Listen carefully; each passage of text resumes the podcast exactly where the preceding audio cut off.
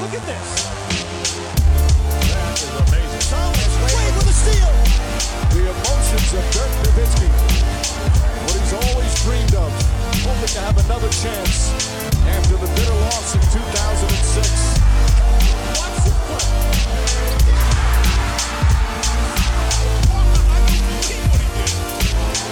That is amazing. Hallo und willkommen zu Gutnext, dem deutschen Basketball-Podcast im Internet. Mein Name ist André Vogt und ich begrüße euch zur neuen Folge unseres kleinen, aber feinen Basketball-Spiels. Heute mit dem Fragen-Podcast am Freitag und der wird präsentiert wie alles hier im freien Kanal bei Gutnext, natürlich von manscape.com. Und ihr wisst es, ähm, wir hatten unlängst den Weedwacker 2.0, der dazu kam, ne, zur großen Familie der ja, Rasiergeräte, die Manscaped anbietet. Und jetzt endlich ab oder seit dem 1.7. gibt's den Beard Hatcher. Und ich habe es die letzte Woche schon mal vorgelesen, ich lese gerne nochmal vor, auch weil ich das Ding mittlerweile ja auch zu Hause habe und überrascht bin, wie krass äh, Manscaped da in die Vollen gegangen ist, was so hier die Pflege vom äh, Gesichtshaar, vom Bart angeht. Das ist der Beard Hatcher, ne? also ein Barthaarschneider und das war genau so, auf das ich gewartet habe. Und jetzt habe ich den Lawnmower 4.0 für alles, was nicht ähm, ne, kleine Löcher äh, ist. Jetzt habe ich den Beard Hatcher mit 20 verschiedenen Längen. Gut, ich brauche jetzt nicht so viel. Wenn ihr wisst, wie ich aussehe, wisst ihr, äh, das ist wie Kanonen auf Spatzen schießen auf meinen Kümmelbart. Aber sei es wie es ist, es erspart mir einfach Zeit. Ich gehe da einfach rüber, ne, dreieinhalb, vier Millimeter, zack, zack, zack. Super gut, schneidet schnell, toller Motor drin, liegt gut in der Hand, macht Spaß. Und dann all die Sachen, die ich, naja, sind wir ehrlich, so nicht so brauche. Ne, so ein Bartbalsam, so ein Bartshampoo, Bartöl, Bartconditioner, so eine Bartbürste, äh, ein Bartkamm und eine Schere für die einzelnen Längchenhärchen. Wie gesagt, das ist für mich ein bisschen zu viel, aber ich denke mal und hoffe mal, dass vielleicht, dass viele von euch anders drauf seid, vielleicht gerade die Zuhörer in Berlin Mitte. Und äh, wenn das was für euch ist, checkt's aus, manscape.com. Ähm, 20% auf alles gibt's natürlich weiterhin, auch beim Beard Hatcher und äh, diesem tollen Paket, was ich, wie nennt es überhaupt? Fuck, Beard Pro Kit, sorry.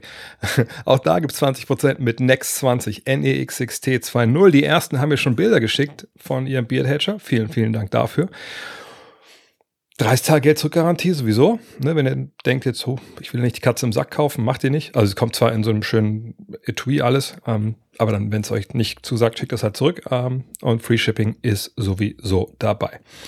Ja, und äh, 30 Tage Geld zurückgarantie würden sich vielleicht auch einige GMs wünschen, wenn es jetzt um NBA Free Agency geht. Deswegen heute auch wieder viele, viele Fragen, obwohl natürlich in den letzten Tagen so Free Agency mäßig wenig passiert ist. Aber dann gab es eben doch ein, zwei größere Sachen und nicht jetzt irgendwie kurz in Ohnmacht fallen. Nein, wir haben noch keinen James Harden Trade gesehen, wir haben keinen Dame Lillard Trade gesehen. Die sind alle noch bei ihren Teams. Aber der Erik fragt hier nach einem Spieler, der gewechselt ist, und das ist Grant Williams. Und der Erik möchte wissen, wie wertest du den Deal zwischen den Boston Celtics, den Dallas Mavericks und den San Antonio Spurs? Ja, jetzt fragt man sich erstmal, okay, war großer Trade, was, wer war alles dabei? Naja, er lief wie folgt. Dallas hat bekommen Grant Williams und das mit einem äh, Sign-and-Trade-Deal. Das waren es vier Jahre, 54 Millionen, glaube ich. Äh, es kriegen zwei Zweitrunden-Picks aus San Antonio. Die Boston Celtics bekommen zwei Zweitrunden-Picks aus Dallas. Und die San Antonio Spurs bekommen Reggie Bullock. Ja, das ist ja ein Vertrag, der ungefähr mit dem übereinstimmt, ne, mit dem Geld, was Grant Williams jetzt bekommt.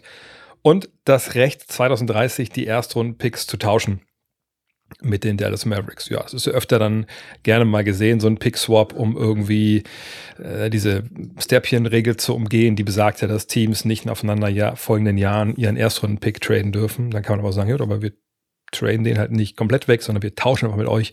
Das geht dann. So will die Liga halt sicherstellen, dass Mannschaften nicht komplett wie Ted Stapien damals von den Cavaliers die eigene Zukunft sabotieren, indem sie halt die ersten Picks rausnageln wie die Irren. Ähm, das äh, ist damit, wird damit verhindert. Jeweils 2030 können die Spurs, wenn ihr ersten Pick hinter dem der Mavs liegen würde und sie gerne früher picken würden, können sie sagen, äh, Mark Cuban oder wem immer da die, die Franchise gehört, das ist ja noch ein paar Jahre hin, wir würden gerne tauschen. Und dann müssen das die äh, Mavs tun.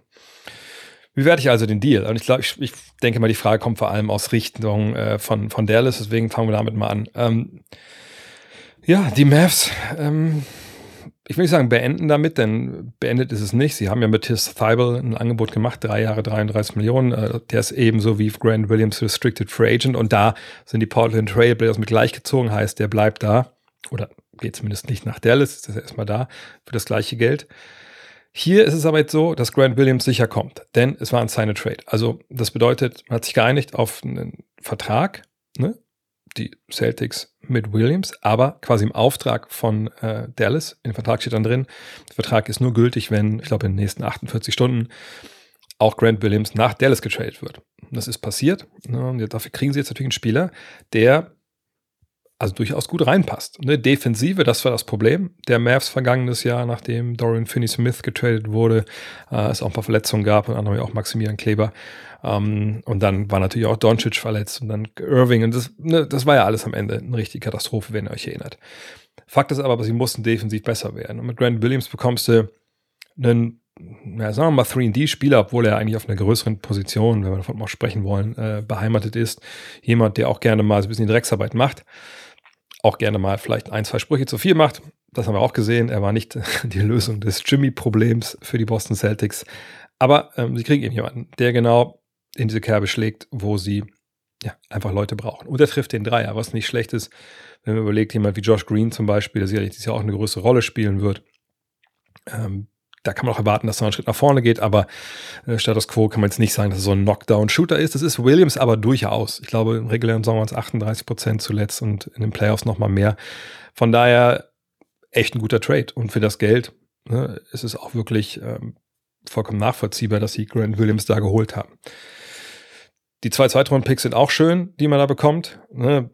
Dafür gibt man da 2030 diesen, diesen, diesen, diesen Swap ab aber äh, am Ende des Tages kommt man da eigentlich gut bei rum. Ne? Vor allem, weil es ja auch ums Hier und Jetzt geht für die Mavs und nicht unbedingt, was in sieben Jahren passiert. Also das muss man sich auch mal der Zunge zergehen lassen. In sieben Jahren, wer weiß, ob Luka Doncic noch da spielt. Wie gesagt, ob der Besitzer noch Mark Cuban heißt, ich würde davon ausgehen, aber ne, sieben Jahre ist, überlegt mal, wo wir vor sieben Jahren waren.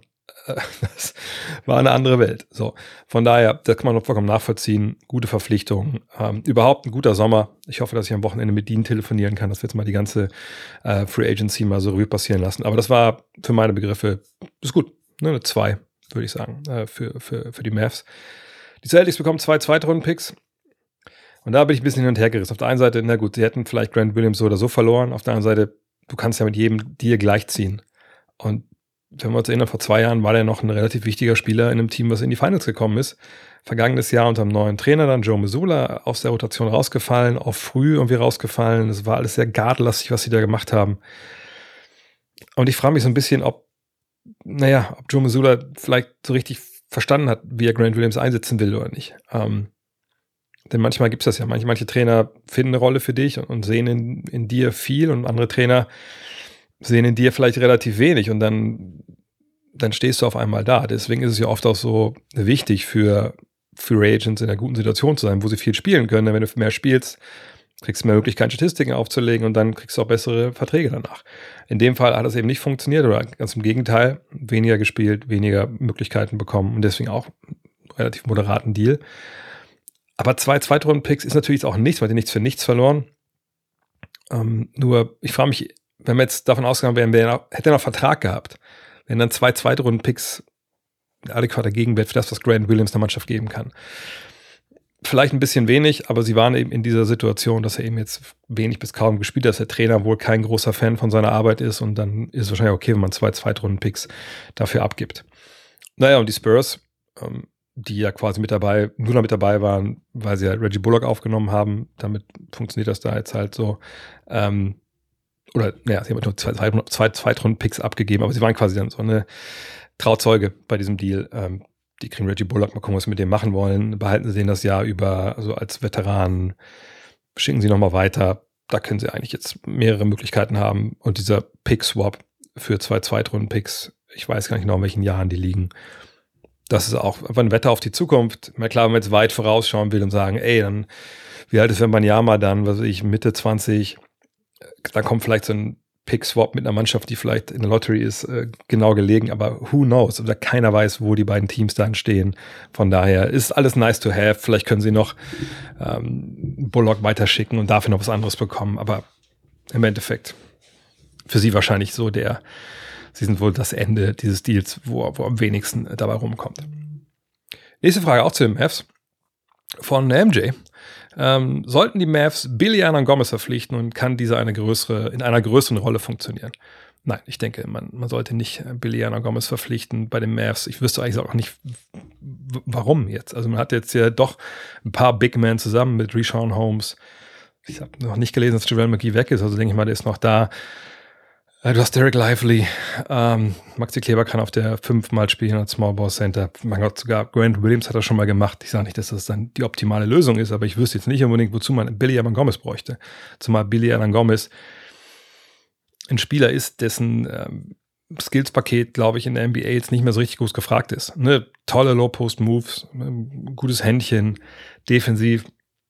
Naja, sagen wir, wie es ist, schwer vermittelbar da frage ich mich dann schon, wo der eigentlich Minuten herbekommen soll. In den letzten Jahren hat er auch in anderen Teams die Minuten nicht gekriegt. Von daher, nee, Billy Hernan Gomez, den kann man immer gerne verpflichten, nochmal so fürs Ende der Bank. Aber weil man ja auch mal vielleicht mal ein paar Bigmen in Reserve braucht oder so oder mal fürs Training. Aber das ist ähm, schwer, schwer für ihn. Also wirklich eine Rolle zu spielen, eine große Rolle, sagen wir so 20 Minuten plus. So, das, das traue ich mir ehrlich gesagt in der NBA bei einem Team mit Anspruch nicht zu. Und zu dieser Kaste würde ich halt die Mavs zählen. Und ihr wisst das, ich bin eigentlich eher der, einer, der sagt also immer dieses, oh, die Europäer sollen nach Europa zurück und wir sind spielen so. Und das ist mir ein bisschen zuwider. Aber wenn ich sein Skills-Paket sehe, wenn ich sehe, was er bei der EM gemacht hat, dann denke ich mir, das ist halt wirklich ein Basketballer, ganz abgesehen davon, wo er geboren wurde, wo er aufgewachsen ist, der wahrscheinlich in der Euroleague wertvoller wäre als in der NBA. Aber äh, mal gucken, was passiert. Aber bei den Mavs sehe ich ihn auf jeden Fall nicht. Wir haben noch eine Frage zu den Mavs von Achim Anders. Wie bewertest du die doch umfangreiche Offseason der Mavericks? Ist das ein guter Squad für Luca und Kyrie? Ja, wie gesagt, ich habe es eben schon für ihn skizziert. Es war sehr umtriebig, ähm, was sie da gemacht haben. Ich, ich rufe es mal kurz nebenbei auf, dass ich da jetzt auch nicht irgendjemanden vergesse. Ähm, und äh, das war, denke ich, ja, so gut, wie es hätte laufen können. Sucht man natürlich jetzt mit His Thibault nicht bekommen. Aber das ist schon, das ist schon gut. Ne? Also ich, ich gucke mal hier, ah ja, ich glaube, sind alle drauf. Wenn wir uns mal anschauen, das Depth Chart, das ist bei, bei ESPN hinterlegt, dann äh, steht hier in der ersten fünf Luka Doncic, Kyrie Irving, Tim Hardaway Jr., hier steht sogar Grant Williams, mal gucken, äh, und Rishon Holmes. Das ist äh, auf jeden Fall in dem Sinne, das sind ja namhafte Spieler äh, und die beiden Superstars natürlich da im Backcourt. Dann hat man in der zweiten fünf, wenn man mal so runterliest, Seth Curry, Jaden Hardy, Josh Green, Maxi Kleber und Dwight Powell. Und dann in der quasi dritten Fünfer, da sind ja auch zwei Spieler dabei, die da vorher schon dabei waren, Dante Exum, Olivier Maxence Prosper und Derek Lively. Und jetzt fehlen natürlich noch ein paar Namen. Christian Wood hat noch keinen neuen Vertrag. Ähm, ich würde jetzt auch nicht unbedingt behaupten, der passt zu 100% da jetzt noch mit rein. Ähm, aber wer weiß, was da passiert.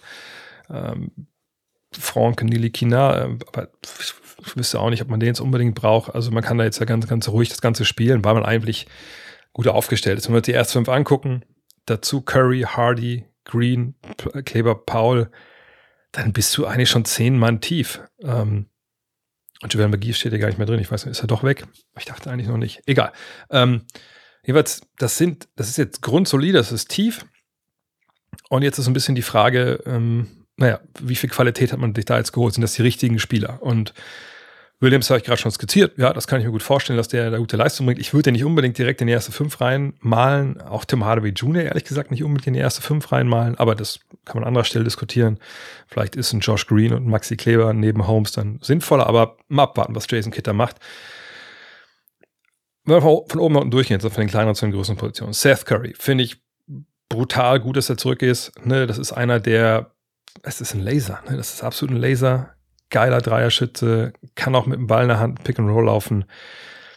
Ist ein geiler Typ nach allem, was man so hört. Ne? Der macht keinen Ärger, der macht sein Ding.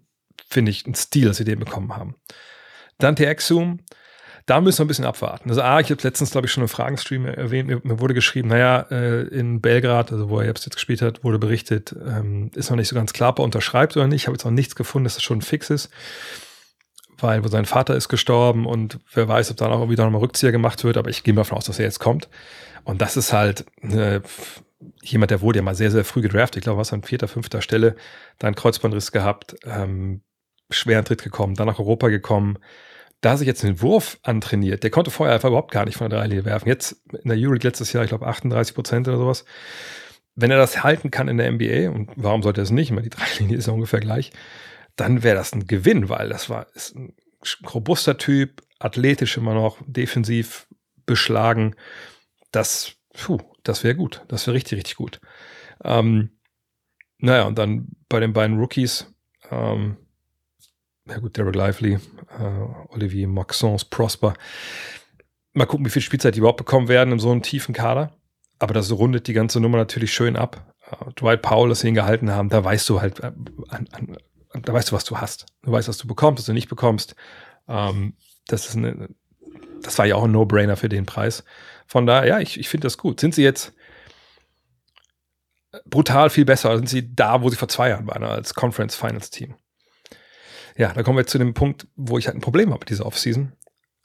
Aber das hatte ich ja auch schon während des Trades im Februar. Das ist halt Kyrie Irving. Ich weiß halt nicht, inwiefern Doncic und Irving 100% funktionieren. Vorne und hinten. Vor allem natürlich hinten, aber ich habe vorne auch meine Fragen. Und wann bei Kyrie Irving vielleicht der nächste Schuh dann fällt, wo er dann doch wieder keinen Bock hat auf die ganze Nummer. Aber das bin auch ich, deswegen, das möchte ich vielleicht auch erstmal ein bisschen zur Seite schieben. Ich persönlich bin, bin kein Fan davon, mit den beiden als Superstars in die Saison zu gehen. Aber das ist nun mal das Bett, was die äh, Mavs sich schon im Februar gemacht haben. Und jetzt haben sie Irving gehalten, auch vielleicht für, für ein bisschen zu viel Geld, aber mein Gott. Ähm, Im Endeffekt ist das Geld auch ziemlich egal. Ähm, also in der Hinsicht, wenn er weg will und anfängt mit diesen Sperenzien, die wir schon mal gesehen haben, dann ist es egal, ob er 40 Millionen kriegt oder, 20 Millionen, dann ist es einfach eine scheiß Situation. Ähm, von daher, nee, ich bin, äh, ich finde es gut, was sie da gemacht haben dieses Jahr. Ähm, sie müssen natürlich ihre Dreier treffen, müssen verteidigen.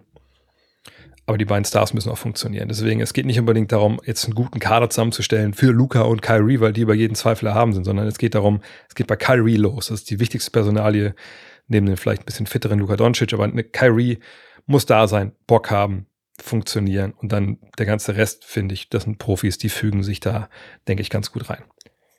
Maximilian Auer fragt, die Verlängerung von Austin Reeves zu den relativ günstigen Tarif, glaubst du, dass Reeves keinen Markt hatte oder dass er unbedingt bleiben wollte und hier einen kleinen Abschlag in Kauf genommen hat? Möchte ich ganz schnell beantworten weil ich da halt schon ein bisschen länger drüber gesprochen habe, glaube ich auch, habe ich nicht sogar eine Rapid Reaction? Da habe ich es auch drüber, habe ich auch kurz thematisiert. Also wenn ihr jetzt ein paar Winner und Loser hören wollt, das war am äh, Dienstag Thema Rapid Reaction auch. Der Fakt, dass man halt ne, was zwei Tage äh, hat, um dann gleichzuziehen mit einem Deal, da hat, glaube ich, einfach, haben die Leute früh in der, äh, in der Offseason gedacht, na gut, wenn wir jetzt ein Angebot machen, dann fehlen uns halt diese, keine Ahnung, 60, 70, 80 Millionen, die wir geboten haben. Ähm, also natürlich ist nicht, nicht pro Jahr, aber was ich meine, also mal so 30, 20, 30 Millionen, die fehlen uns dann. Ähm, ne, die können wir nicht ausgeben, weil wenn wir ein Angebot hinterlegen, das dauert 48 Stunden, dann, ne, dann das können wir nicht auch sagen, okay, dann holen wir jetzt jemand anders für. Und deshalb haben viele, glaube ich, zurückgeschreckt. Dann haben natürlich die Lakers gesagt, wir verlängern auf jeden, oder wir matchen auf jeden Fall. Sie konnten ja mit allem gleichziehen. Hätten sie sicher auch gemacht. Und dann gab es eben niemand, der so ein bisschen assi sein wollte. Sagen wir es, wie es ist. Ne? Also man hätte ja auch sagen können, ich meine, die Spurs ist das einzige Team, wo ich mich frage, warum haben die das nicht gemacht? Habe ich auch schon am Mittwoch, Dienstag erzählt. Die hätten sagen, hey, hier, hier ist die Kohle. Tja, Lakers, zieht doch bitte gleich.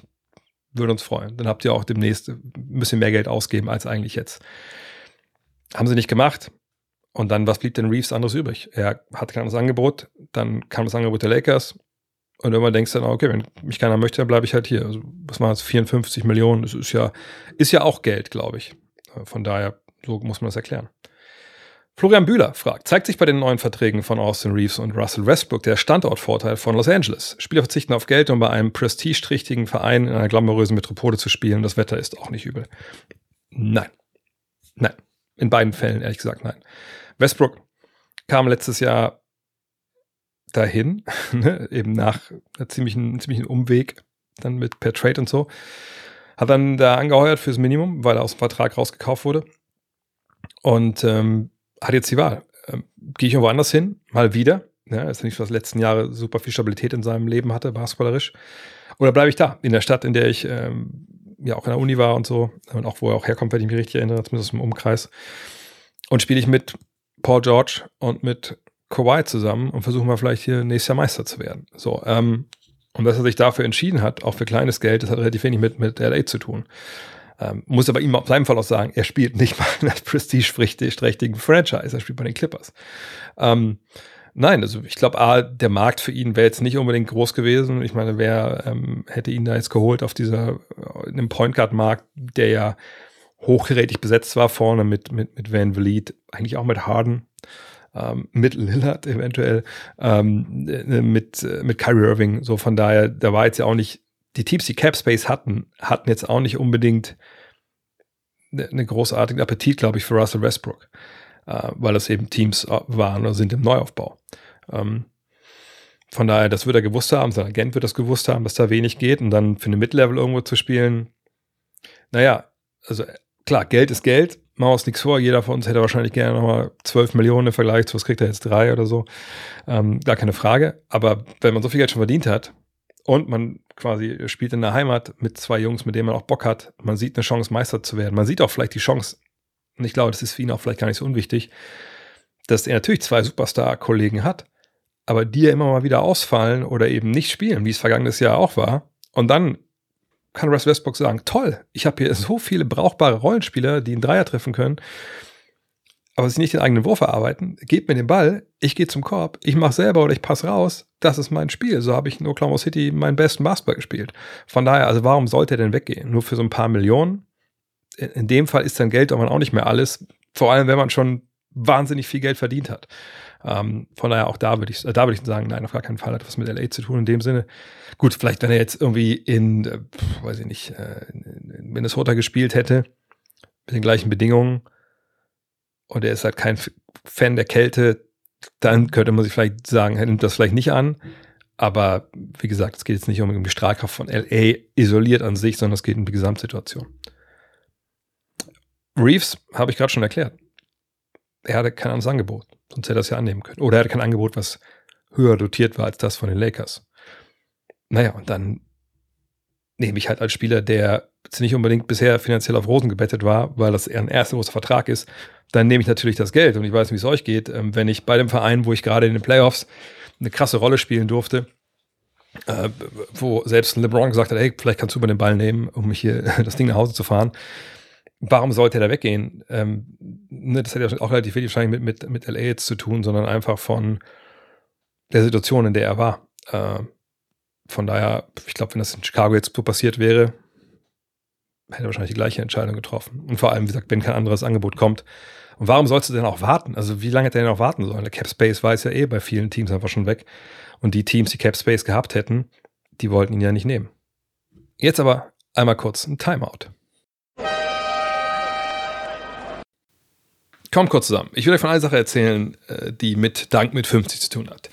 Ihr wisst, ich äh, trainiere jetzt wieder regelmäßig, mache Sport. Ich äh, habe mit Intervallfasten angefangen. Ähm, ich äh, messe jetzt auch meine Sprungkraft so, dass ich auch weiß, ne, es geht voran. Also ich habe das schon generalstabsmäßig durchgeplant, dass bis November, da werde ich ja 50, dass alles äh, so funktioniert. Und jetzt äh, ist ein alter Bekannter äh, dazugekommen, äh, weil er für eine Firma arbeitet, die mir helfen kann in dieser Hinsicht. Und zwar geht es um bionic.com. Was machen die?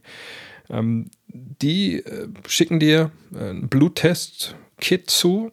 Das habe ich schon bekommen, das habe ich auch schon machen lassen. Ich habe von meiner Frau das abnehmen lassen, ne? die ist ja Ärztin. Also braucht man natürlich nicht. Das ist einfach nur, man sticht sich mit so einer mit so einem kleinen Testkit in, in, in, den Finger. Äh, da kommt man, nimmt man ein bisschen Blut raus, und dann wird das eingeschickt und, und dann analysieren die das. Warum? Ja, wenn das alles analysiert ist, kriegt man eine auf die eigenen persönlichen Bedürfnisse zugeschnittene Mikronährstoffmischung. Ne? Also wird geguckt, was fehlt euch eigentlich im Blut äh, und genau das bekommt ihr dann äh, in dieser Nährstoffmischung. Und ich habe da jetzt echt äh, total Bock drauf und verspreche mir eine Menge davon aus, aus zwei, zweierlei Hinsicht. Zum einen, klar, ich will so hoch hinaus im wahrsten Sinne des Wortes, wie es gehen kann, sprungkrafttechnisch. Und auch wenn ich jetzt Ernährung umgestellt habe und so, äh, sind wir mal ehrlich, ich bin jetzt auch keine Küchenfee. Ich glaube auch nicht, dass ich total ausgewogen esse. Ich esse halt nur keinen Mist momentan. Und wenn man da noch Sachen optimieren kann, perfekt. Äh, auf der anderen Seite äh, ist es aber auch so, dass ich denke, hey, ich war letztes Jahr verdammt viel krank, vielleicht die letzten zwei Jahre, weil immer die Kleine irgendein Virus mitgeschleppt hat aus der Kita. das habe ich von anderen Eltern so nicht gehört. Also vielleicht hilft das da auch, wenn ich meine Abwehrkräfte da so ein bisschen noch dadurch stärken kann. Von daher, ich bin gespannt, wann hier das erste Paket mit meiner persönlichen Nährstoffmischung äh, aufschlägt und dann auch gespannt, was das mit mir macht. Äh, werde ich weiter berichten und wenn ihr jetzt schon denkt, oh krass, das klingt ja echt ganz interessant, vielleicht mache ich das auch mal. Bionic.com, also B-I-O-N-I-Q.com und da den Code DANK mit 50. Dann kriegt ihr 50 Euro Rabatt auf eure Bestellung und äh, ja, macht auch den Bluttest etc. pp. Von daher, äh, ich, ich werde euch auf dem Laufen halten, wie das bei mir läuft. Aber ich, ich bin wahnsinnig gespannt und wie hat es letztens einer formuliert, als ich davon schon im Stream äh, erzählt habe, Alter, du bist professioneller als Zion Williamson. Ja, ist glaube auch nicht schwer momentan, aber das beschreibt es glaube ich ganz gut, auch wenn ich weniger wiege. Aber auf jeden Fall, bionic.com, Code DANK mit 50. Tony Horn fragt, Ramona Shelburne, kennt ihr, ESPN, hatte noch vor Adrian Wojnarowski den Trade von Christoph Porzingis zu den Celtics zu halten. Sie gab jetzt bekannt, dass die Celtics auch definitiv im Rennen um Damian Lillard dabei sind. Währenddessen ruft Damian Lillards Agent überall an und warnt Teams davor, nicht für einen schlecht gelaunten Star zu traden, der nur nach Miami will, eben Damian Lillard. Wäre Damian Lillard tatsächlich so angefressen, wenn er mit Porzingis und Tatum spielen könnte, Klammer auf, er ist wohl sehr dicke mit ähm, Jason Tatum, Klammer zu, riskiert man als Boston Jane Brown abzugeben und vertraut darauf, dass ihn Tatum und die anderen Jungs beschwichtigen, also in dem Fall Damian Lillard sehr beschwichtigt wird. Vielleicht erstmal ein Wort nochmal kurz zu Damian Lillard. Ich habe das äh, auch, glaube ich, im Fragen-Stream äh, oder habe ich es in der Rapid Reaction? Ich brauche echt Urlaub, weil ich nicht mehr weiß, wann ich was gesagt habe. Aber ich sage ja immer das Gleiche und das ist ja auch eine Qualität ich bin mittlerweile an einem Punkt, wo ich sage, Junge, Junge, Junge. Also ich habe es heute Morgen wieder gesehen, so Kendrick Perkins, dann äh, bei ESPN, aber auch, auch viele andere Leute. Auch auf Twitter lese ich das immer wieder so nach Motto, ja, also ich verstehe nicht, was, was, was, was ist denn hier jetzt, warum dauert das denn so lange mit, mit Damon Lillard? Portland muss Damon Lillards Wünsche erfüllen, der will nach Miami, dann auf nach Miami, kriegt Tyler Hero, ihr kriegt X, sei damit zufrieden, der hat elf Jahre bei euch äh, die Knochen hingehalten. Es kann doch jetzt nicht sein, äh, dass ihr nicht ihm seinen Trade-Wunsch erfüllt. Und da muss ich sagen, nochmal, wofür wurde er denn bezahlt die ganzen Jahre? Also hat er da umsonst Basketball gespielt? Hat er ja irgendwie, weiß ich nicht, äh, äh mit einem halb abgehackten Bein gespielt in irgendwelchen Playoffs, um irgendwie, irgendwie die Franchise zu helfen? Also ich, ich sehe das Opfer nicht, was Dame Lillard gebracht hat. Ich sehe einen Spieler, der in den nächsten, nächster, an ganz naher Zeit 60 Millionen Dollar verdienen wird. Also sogar mehr, viel mehr als 60 Millionen Dollar pro Jahr. Ich verstehe nicht, wirklich, ich verstehe überhaupt nicht, wie man an den Punkt kommen kann und sagen kann, ey, die, die müssen das machen, was er sagt. Also alles andere wäre eine Katastrophe und eine Frechheit und damit kränken sie seine Gefühle. Ich meine, wo leben wir denn? Das ist, das ist Profisport. Er hat einen Vertrag unterschrieben und sicherlich auch nicht unter der ähm, Prämisse, okay, nach zwei Jahren will ich weg. Kann sein, dass er das eventuell im Kopf hatte, aber er hat einen Vertrag unterschrieben für unfassbar viel Geld, wo wir eigentlich auch unisono gesagt haben, naja, also rein sportlich, wenn wir überlegen, wie alt der Mann schon ist und wie weit dieser Deal halt geht, bis weit in die Mit-30er, dann ist vielleicht ein bisschen viel. Es ist vielleicht auch so ein bisschen hier eine Hometown-Hero-Aufschlag, den er da bekommen hat. So, okay. Wenn du aber jetzt denkst als Dame Lillard, hm, Wer weiß, ob die hier demnächst noch so um Meisterschaft mitspielen wollen. Vielleicht wollen die auch neu aufbauen. Da habe ich aber ehrlich gesagt keinen Bock drauf. Ich lasse mir einfach mal in, die, in den Vertrag hier nicht die fünf Jahre reinschreiben, sondern nach drei Jahren bitte eine Spieleroption auf die letzten beiden Jahre. Weil wenn dann neu aufgebaut wird, dann kann ich ja auch, dann kann ich vielleicht auch gehen. So. Ne, und dann können wir immer noch drüber reden, dann, wenn ich aus auf einem Vertrag bin oder damit ne, wedeln kann und sagen hier, ich kann aber aussteigen, dann müssen sie mich ja mehr wieder dahin traden, wo ich möchte, oder steige aus und dann verlieren sie mich ohne Gegenleistung. Kostet mich natürlich ein bisschen Geld dann, aber das ist mir meine Freiheit wert. So kannst du das spielen. Aber du kannst nicht hingehen und sagen, hier, nee, fünf Jahre voll garantiert, boom, gib mir die Max, gib mir alles, was ihr habt, ne, schüttet mich zu mit Kohle. Und dann sagen, oh, wir hatten ey, den, den, dritten Pick der Draft, also wäre ganz schön, wenn ihr den traden könntet, irgendwie für irgendeinen Spieler, der schon mal All-Star war. Und wenn die dann sagen, naja, pass auf, aber äh, ist dieser Scooter Henderson, der ist halt verdammt gut. Also, den haben wir jetzt ein paar Mal gesehen.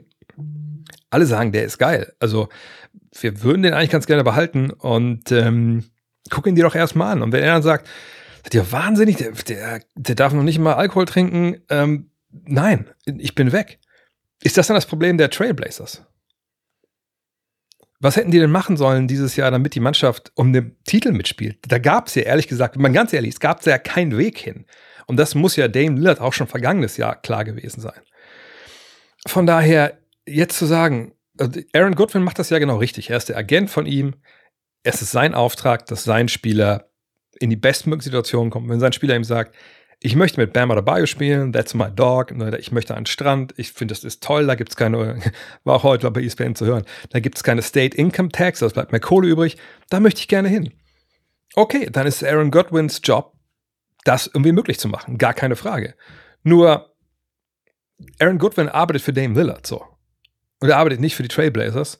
Und der kann natürlich auch mit Teams telefonieren, macht er ja auch, versuchen Trade-Vorschläge zu machen. Aber ultimativ hat Dame Lillard keine Handhabe. Joe Cronin, General Manager der Portland Trailblazers, der kriegt sein Geld von den Portland Trailblazers, nicht von Aaron Goodwin, auch nicht von Dame Lillard. Der muss einen Deal machen, der in allererster Linie erstmal gut für die Portland Trailblazers ist. Wie gesagt, eine Franchise, die nicht Dame Lillard entführt hat vor elf Jahren und der ist dann mit Stockholm-Syndrom da irgendwie im Keller äh, unterwegs und hat da Basketball gespielt für die.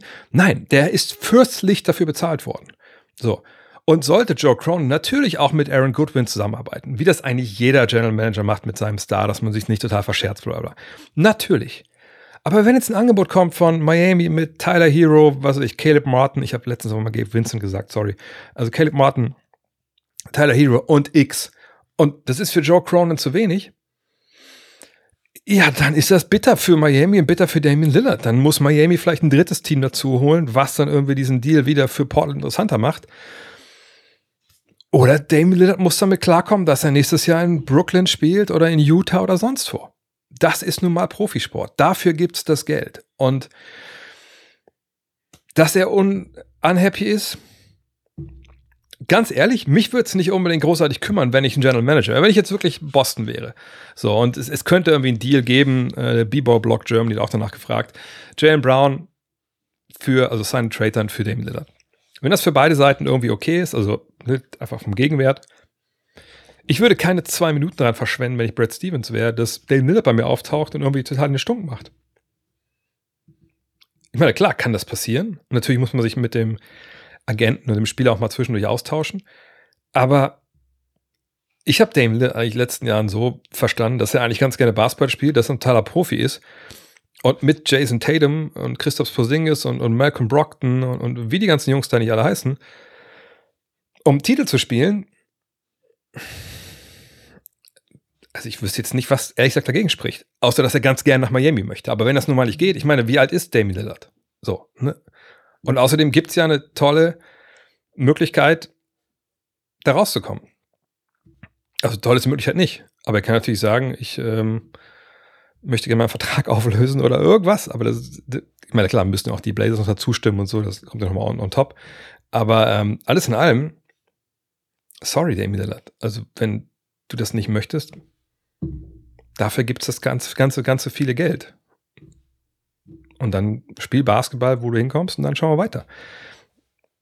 Naja, jedenfalls, wenn ich Boston wäre, ich würde den Deal machen, wenn ich zum Schluss komme, dass mich ähm, Dame Lillard anstelle von Jalen Brown eben weiterbringt. Und ich glaube auch nicht, ehrlich gesagt, dass Dame Lillard damit nicht klarkommt, sondern es ist ja auch ein bisschen Posturing, nennt man das, ne? ein bisschen aufgebaut. Aaron Goodwin sagt, das geht nicht, bla bla. Aber Aaron Goodwin weiß genauso gut, dass er nicht wirklich viele Optionen hat. Und was soll denn, was soll denn Dame Lillard machen, wenn sich die ganze Nummer noch bis in September reinschleppt?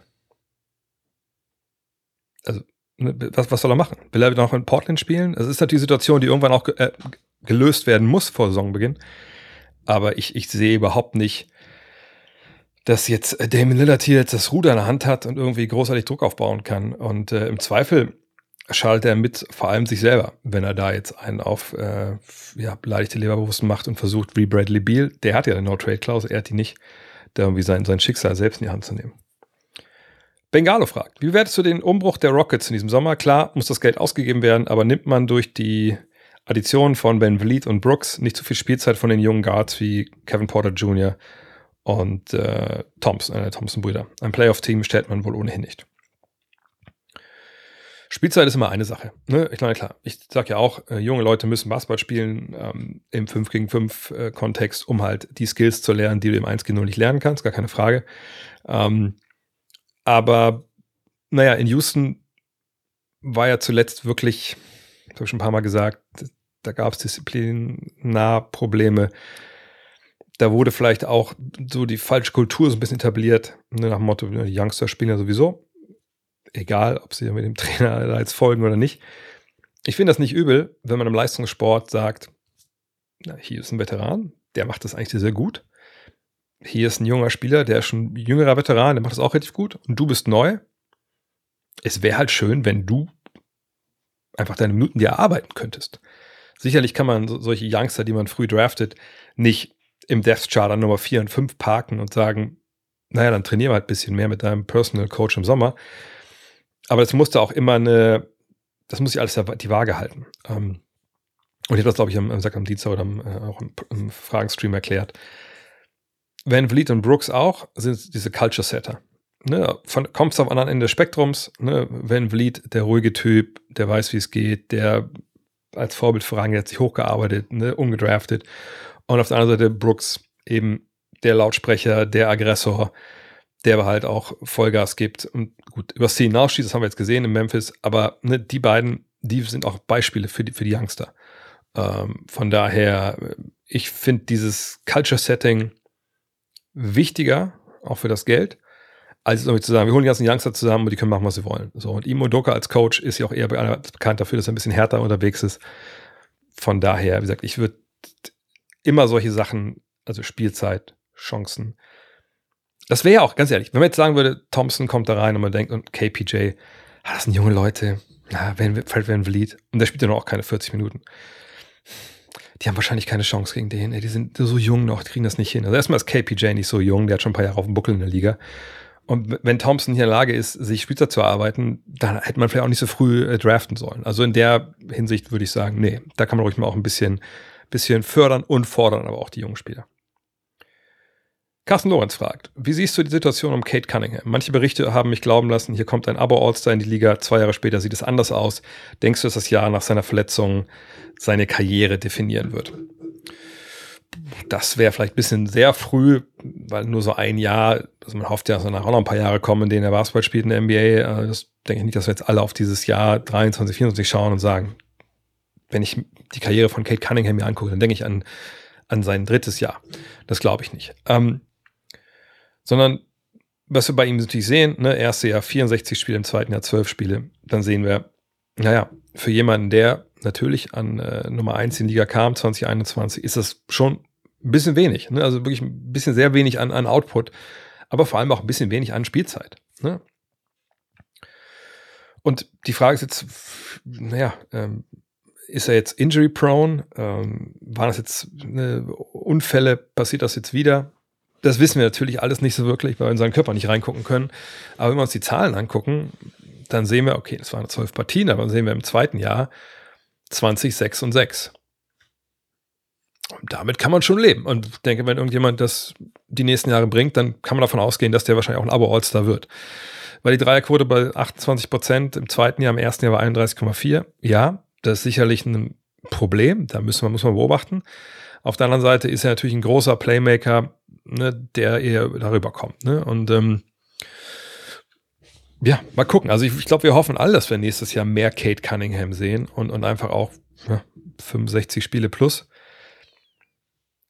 Und wenn es jetzt im dritten Jahr nicht passiert, dann macht man sich natürlich wirklich Sorgen. Aber ist nicht so, dass dieses dritte Jahr, was immer jetzt kommt, dann die Karriere komplett durchdefiniert. Sondern das ist jetzt hoffentlich das Jahr, wo wir sagen, okay, Kate Cunningham ist endgültig angekommen, er ist fit, er ähm, und letztens gab es, falls ihr es gesehen habt, es wurde mir irgendwie zugespielt, auf Twitter so ein Foto, wie er wirft und so voll fett sein soll mit so einem Vollbart. Und das gleiche Foto gibt es eben dann das echte Foto ohne Vollbart und dünn.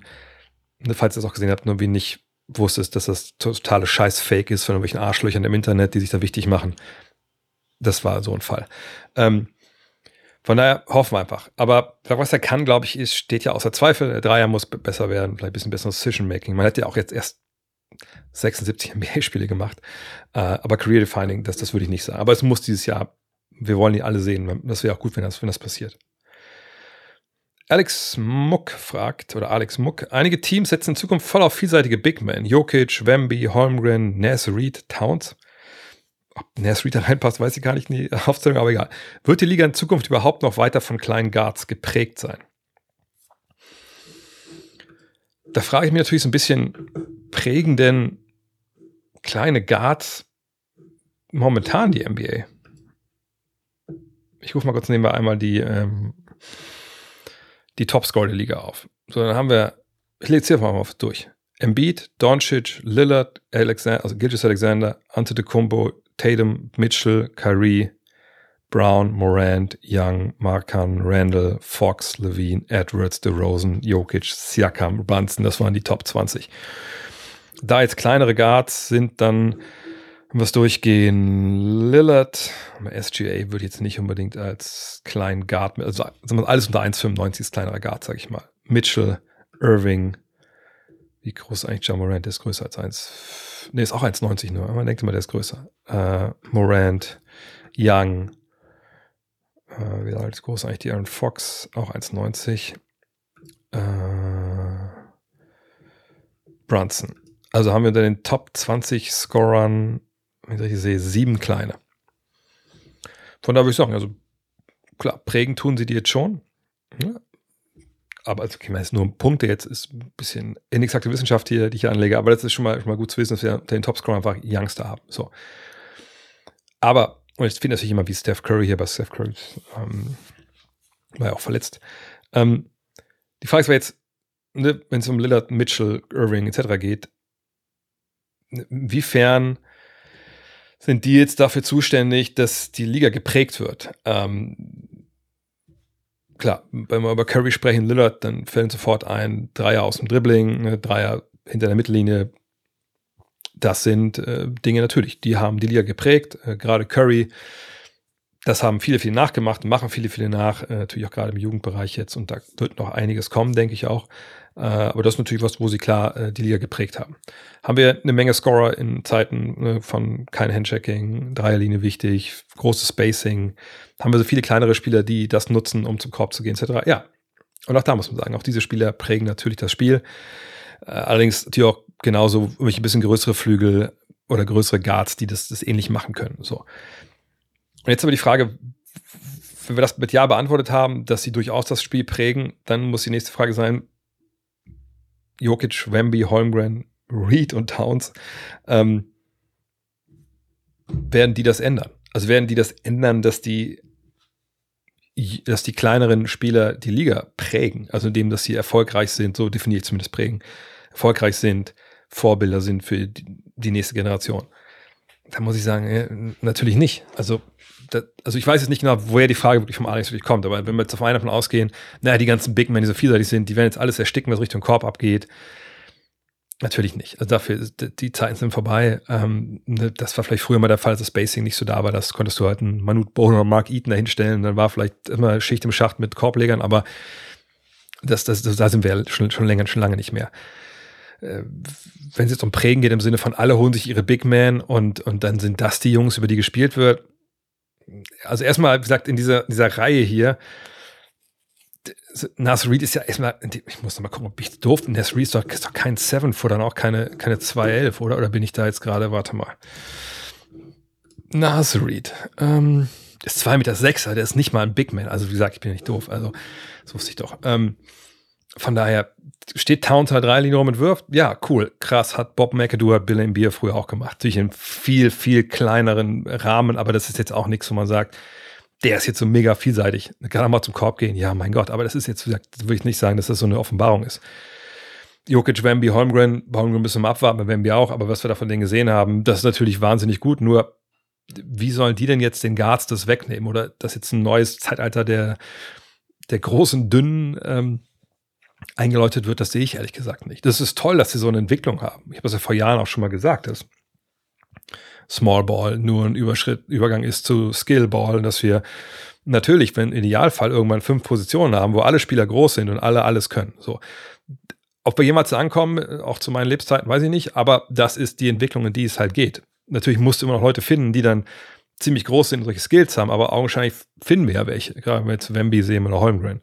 Ähm, von daher warten wir mal ab, äh, ne, wo da die Reise einfach generell hingeht äh, von den Leuten. Aber äh, nochmal, das Spiel ist eins, was wir es mal so, das glaube ich, das haben, haben die beste Definition. Wir haben halt momentan ein Spiel, das geprägt und dominiert wird von Skills, die wir früher eigentlich nur den Kleinen zugeschrieben haben. Ne, eben Dribbeln, Dreier. Und aus dem Dribbling passen. So, das waren ja über lange, lange Zeit, waren das ja Dinge, da durftest du als 2,5 Meter fünf Mann dich nicht dran versuchen. Oder wenn, dann warst du schon irgendwie ziemliche Ausnahme. Aber mit 2,11 würde ich 2,20, da war natürlich die Messe gelesen. Da war ganz klar, was du gemacht hast. Low Post, bisschen aufposten, Hakenwurf, Rebound, Würfe blocken, Würfe, Blöcke stellen und das war's. Die Zeiten sind vorbei. Ne? Für solche Spieler, die es besser können. Und deswegen, also Guard-Skills dominieren die Liga, obwohl es mittlerweile einfach Basketball-Skills für alle sind. Und es ist schön, dass es bei den Großen ankommt. Aber es ist nicht so, dass irgendwie den Kleinen was weggenommen wird. Äh, überhaupt gar nicht.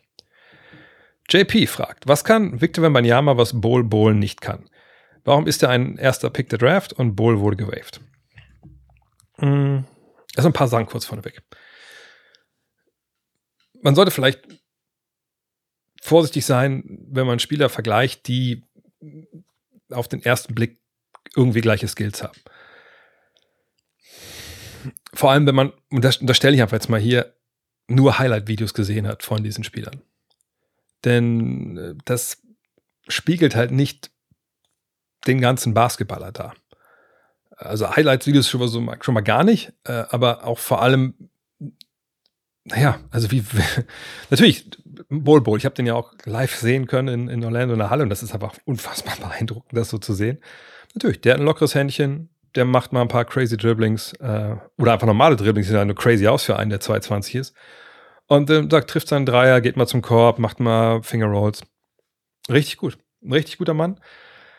Und in Highlights, wie gesagt, denkt man, oh Gott, ist das krass. So, ne? Und sieht man wirklich Victor Manjama und denkt, huh, der macht hier ungefähr die gleichen Sachen. Ne? Aber wirklich nur, wirklich, wirklich, wirklich nur auf dem ersten Blick. Und dann guckt man vielleicht ein bisschen genauer hin. Man guckt vielleicht auch mal ein ganzes Spiel und, und nicht nur Highlights. Also, sag mal so, also eigentlich fürs geschulte Auge ist das auch direkt klar, aber ne, vielleicht, wenn man jetzt nicht so, nicht so genau da mal hinguckt. Wenn man das ganze Spiel ansieht, dann sieht man aber echt verdammt viele Unterschiede. Ne? Um es vielleicht auf, auf das Grundlegendste niederzu oder runterzubrechen. Bull Bol ist ein langer Spieler, der einige, nennen wir es mal Guard Skills wieder hat. Victor Wembanyama ist ein Guard oder ein Flügelspieler im Körper eines Centers. Versteht ihr, was ich meine? Der eine ist Center, und kann ein paar Sachen, die auf deiner Position verortet sind. Der andere ist eigentlich ein Spieler auf der anderen Position. Nur, der ist auf einmal, der ist einfach nur fucking 220 groß. So. Ähm, heißt, die, die Tiefe der Skills, also das, die, die, die verschiedenen äh, Layer, ne, also was der nicht alles kann, die, das ist so vielschichtiger und so tiefer verankert in ihm als Basketballer als bei Bol Bol. Bull Bull, wie gesagt, kann mal den Ball nach vorne dribbeln, kann mal einen Pass spielen, kann mal einen Dreier werfen, ne, kann mal einen Wurf blocken, kann mal aus dem Dribbling hochgehen. Kann er alles. Wenn man Yama kann all das und kann das eben auch zwei Stufen besser und er kann den Ball bringen. Er hat den Kopf oben, er dribbelt wahnsinnig tief. Er ist jemand, Tormada hat sie ja auch bei uns im Podcast gesagt, selbst wenn der nur 2,1 Meter eins groß wäre, wäre der wahrscheinlich der erste Pick gewesen. Einfach weil er so wahnsinnig gute Skills auf dem Flügel hat. So. Der schießt Dreier auf einem Bein. Der hat defensiv kranke Instinkte. Und wir sehen ja am Wochenende hoffentlich dann zum ersten Mal das Summer League jetzt auch mal gegen ähm, ja, NBA in Anführungszeichen Talent. Ähm, und das ist von der Qualität her, auch wenn das sich ähnelt, was man über beide sagt, einfach wahnsinnig weit vorne. Ich überlege gerade, ob ich irgendwie ein Beispiel finde aus einem anderen Sport oder so. Oder ähm, ja, vielleicht ist das ein gutes Beispiel. Also ich weiß nicht, aber ich komme ja aus einer Autostadt. Ähm, ihr könnt natürlich auf dem Nürburgring euch äh, angucken, wie, äh, wie, wie ein paar äh, Rallye-Autos langfahren. Ne? Ganz normale äh, so eine Tour oder eine Tourenwagen-Meisterschaft. Ne? Und denken, ja, die sind schon verdammt schnell und die machen ja nichts, auch nichts anderes als, als die Formel 1.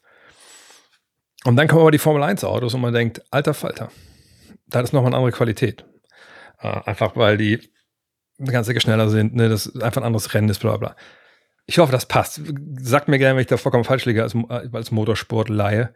Aber ähm, ne, das ist einfach, wie gesagt, es sieht ähnlich aus, aber ist nicht das gleiche. Friedenheim ein bessere, besseres Ding? Ne, wer fällt mir gerade nicht ein dazu. Wo könnte ich mir den Bull Bull vorstellen, fragt Topske. Wo würde ich ihn gerne sehen? Ähm, ich habe letztens irgendwie, ich glaube, es ging auch rum im Internet, auf Twitter, so, so eine Grafik gesehen, wie dann halt äh, Chad Holmgren, äh, Pokoschewski und Bohl zusammen im Trikot der, der Oklahoma City Thunder. Und ich glaube, dann stand dann, ah fuck, was, da gab's, wie hieß der Begriff? Äh, ich weiß nicht, irgendwie, irgendwie ein Name dafür. Das fand ich ganz geil. Also die würde ich gerne mal sehen zu dritt. Ähm, Otto Bowl könnte natürlich auch da gut reinpassen, weil die natürlich immer auch für solche multi-geskillten äh, langen Spieler immer ein Herz haben, aber da haben wir mittlerweile auch schon zu viele von. Ich werde den, ehrlich gesagt, finde ich bei den Spurs fände ich ihn gut. Ähm, aber ich weiß nicht, ob der da genug, ähm, wie gesagt, braucht man den denn dann? Äh, Nebol Bowl kann eigentlich überall mit, mit dazukommen, die vielleicht ein paar Minuten haben auf der Position, ähm, um einfach mal einen anderen Look zu geben. Stretch Bigman, der mal einen Wurf blockt. Ähm, aber ich habe eine Geschichte auch, die kriege ich nicht so ganz aus dem Kopf. Ähm, ich muss ein bisschen vorsichtig sein, wie ich das formuliere. Ich, ich habe irgendwie den Eindruck, ich, ich kann das gar nicht so richtig hart erklären. Aber wenn ich ihn gesehen habe, jetzt in, in, in, in Orlando oder auch live, und ich habe da keine Inside-Infos whatsoever, es ist einfach nur so ein, so ein Vibe, den ich bekommen habe. Ich hatte das Gefühl, und das ist ja noch nicht mal was Schlechtes, aber ich hatte das Gefühl, wenn ähm, Bol Bol gespielt hat, dass, ähm, wie soll ich das sagen, dass er wenn er drin war, immer so dachte, okay, jetzt bin ich drin und ich hätte eigentlich schon viel früher spielen müssen und ich muss auch viel, viel mehr spielen. Also ich weiß, das, das klingt jetzt blöd, aber das ist auch eigentlich gar nichts Schlechtes. Aber ich, ich, ich weiß nicht, ob nicht seit der Draft damals, wo er ja so tief gefallen ist und dann dem Blödsinn, der dann in, Denver ihm passiert ist. Ich sage nicht mal, dass er da jetzt unschuldig war oder dass das Schuld der Organisation war, aber blödsinnig im Sinne von junger Spieler wird dann gezogen, nachdem er so tief gefallen ist. Und dann aber kriegt da keine richtige Chance, aber ist auch mit den Trainern aneinander geraten und so. Wahrscheinlich war es dann doch ein bisschen auf seine Schuld. Jetzt, der ganze Vibe, den ich bei ihm habe, ist geiler Zocker, irgendwie echt witzig, den zu sehen. Aber ich weiß halt nicht, ob er, was Greg Popovich sagt, dieses I need players who are over themselves. Also ich weiß nicht, ob Bull Bull schon over himself ist. Also ich glaube, er will immer noch beweisen, was, was, er, was er kann. Er hat vielleicht einen, vielleicht einen Minderwertigkeitskomplex. Das kann ich sogar verstehen. Aber ich weiß eben nicht, ob du so einen dir ins Team holst, der vor allem dann darauf schaut und sagt, hey, ich will jetzt meine Chance nutzen. Das kann natürlich auch sehr, sehr positiv sein. Das kann sich sehr, sehr positiv kanalisieren lassen. Aber in seinem Fall weiß ich nicht, ob das funktioniert. Äh, von daher, am liebsten würde ich ihn eigentlich sehen bei einer Mannschaft, die einfach jetzt Talent entwickelt, die ihn spielen lässt, wo er in Ruhe sich entwickeln kann, wo er einfach auch Bock hat, wo er nicht denkt, er muss immer über die Schulter gucken, ob er jetzt seine Spielzeit bekommt. Aber wo das jetzt genau sein kann, ähm, ich überlege gerade. Ich meine, in Orlando war natürlich auch so ein bisschen nachteilig vergangenes Jahr am Ende, dass sie am Ende sehr, sehr viele Big Men da hatten, auch als Goga Pitazzo noch dazu kam. Ähm, ich gucke mal gerade, wer, wer, mir so einfällt hier, äh, wo ich ihn eventuell, gut, eventuell, je nachdem, was in Portland passiert, also als ne, Neuaufbau, das wäre vielleicht keine schlechte Situation. Charlotte hat eine Menge Big Men. Ähm, vielleicht in Washington, je nachdem, was die noch mit ihren Veteranen machen. Sowas. Also schon Teams, die in Lottery äh, wahrscheinlich kommen äh, und, und die die Zeit haben für ihn, weil die, die braucht er, glaube ich, auch. Paddy fragt, äh, auf welchem Spieler neben Victor Wembanyama sollte man in der Summer League besonders ein Auge werfen, beziehungsweise welcher Spieler hat das Potenzial, die Summer League zu nutzen? Ja gut, hoffentlich haben alle das, alle das Potenzial, die Summer League zu nutzen, weil die sind ja nicht umsonst da. Ne? Ähm, nö, ich würde einfach immer erstmal auf die Top-Rookies schauen. Ähm, also in dem Fall wenn man ja mal äh, Scoot Henderson, Brand Miller haben wir schon gesehen. Ich würde Chad Holmgren gucken, auf jeden Fall. Wie geht es bei dem jetzt weiter? Ähm, mit Louis Olindi würde ich gucken für Phoenix, was, was der da bringt. Äh, und sonst würde ich Summer League einfach genießen, in dem Sinn, dass man drauf schaut, weil das ist eigentlich das Coole, finde ich, an der Summer League, neben halt den äh, Top-Stars, sag ich mal, die jetzt kommen. Einfach so Spieler zu finden, wo man selber drauf schaut und denkt, hm, den Namen merke ich mir mal. Der gefällt mir. Aus irgendwelchen Gründen. Ne? Also keine Ahnung. Keine Ahnung. Der hat einen guten Vibe. Ey, der, der, ich finde, der hat eine geile Körpersprache. Ich finde, der, der, der hat einfach irgendwas, was ich so, ähm, so Kyle Anderson-mäßig, ne? Der nimmt seine Mannschaft mit. Irgendwie, der, der sieht nach nichts aus. Irgendwie finde ich den cool. Ich finde sowas, für sowas ist Summer League eigentlich da. Genauso wie Jugendturniere, dass man manchmal ein paar Spieler findet. Zum Beispiel bei mir damals ähm, äh, beim Schweizer Turnier vor ein paar Jahren. Philipp Herkenhoff war so ein Spiel, ich dachte so, oh, von dem hatte ich davor gar nicht so viel gehört, ne? weil damals ging es ja um Richard Freudenberg, um Isaac Bonga, Isaiah Hartenstein und so. Da dachte ich so, ey, Herkenhoff, der Typ gefällt mir. So, sowas halt. Also sucht euch eure eigenen Stars, finde ich, bei der Summer League, neben den, ähm, ja, neben den etablierten, neben den früh gedrafteten. Jotti, ich sage einfach, ich kürze den Namen ab, Jotti, du weißt ja, wer du bist. Äh, Euroleague MVP Sascha Wesenkov hat den Schritt in die NBA und zu den Sacramento Kings gewagt. Glaubst du, er kann oder er, doch er kann es in die Rotation des Teams schaffen oder wird er viel Zeit auf der Satzbank verbringen, wie zum Beispiel der Argentinier Facundo Campazzo, der dann gefrustet wieder zurückging. Ich glaube, die Gefahr ist relativ gering hier. Campazzo hat, glaube ich, vor allem das Problem gehabt, dass er den Dreier, ich gucke es nochmal zu nebenbei an, aber das hatte ich mir gerade, das habe ich so noch im Kopf gehabt, dass er eigentlich den Dreier nicht wirklich gut getroffen hat und man dann dachte, Moment mal, dafür ist er eigentlich da. Genau. Also 35 Prozent im ersten Jahr hat er noch viel gespielt, 22 Minuten. Im zweiten Jahr nur 30 Prozent und im dritten dann 27 Prozent. Das waren aber auch nur acht Spiele. Aber das ist natürlich genau das Problem, ne? wenn du dann auf so einer Position unterwegs bist und äh, Patzo ist ja auch jemand, der eher über, dann über für Defense kam aber halt auch so vielleicht ein bisschen zu hart verteidigt hat, wenn man ehrlich ist, für, ähm, für die äh, NBA, so blöd das klingt, ähm, dann ist es vielleicht ein bisschen schwierig, ne, dann da auch den Fuß zu fassen, so wenn man dann nicht das, nicht die, die Grundlagen hat, also in dem Fall der Dreier. So.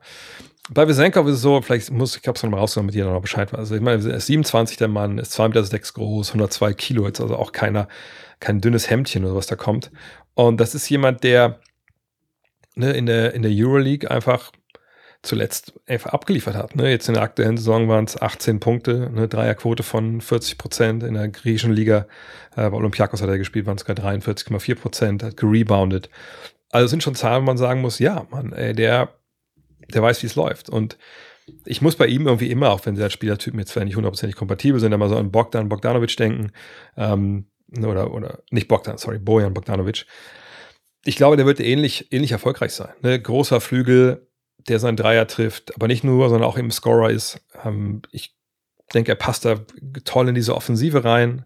Ne? Die haben ja auch ein Herz für Euros, oder das Herz ist europäisch natürlich mit, mit Sabonis da in, ähm, in Sacramento. Äh, ich glaube, der wird viel Platz haben, auch mit, wenn man überlegt, Darren Fox ne, mit seinen Drives, dann Sabonis mit seinen Handoffs und so. Ich, ich glaube, für Senkov der wird da seinen Weg machen, da bin ich mir eigentlich relativ sicher. Ähm, ob, er jetzt in, ob er jetzt startet, mein Harrison Barnes ist zurück, kann mir vorstellen, dass Sänger von der Bank kommt vielleicht.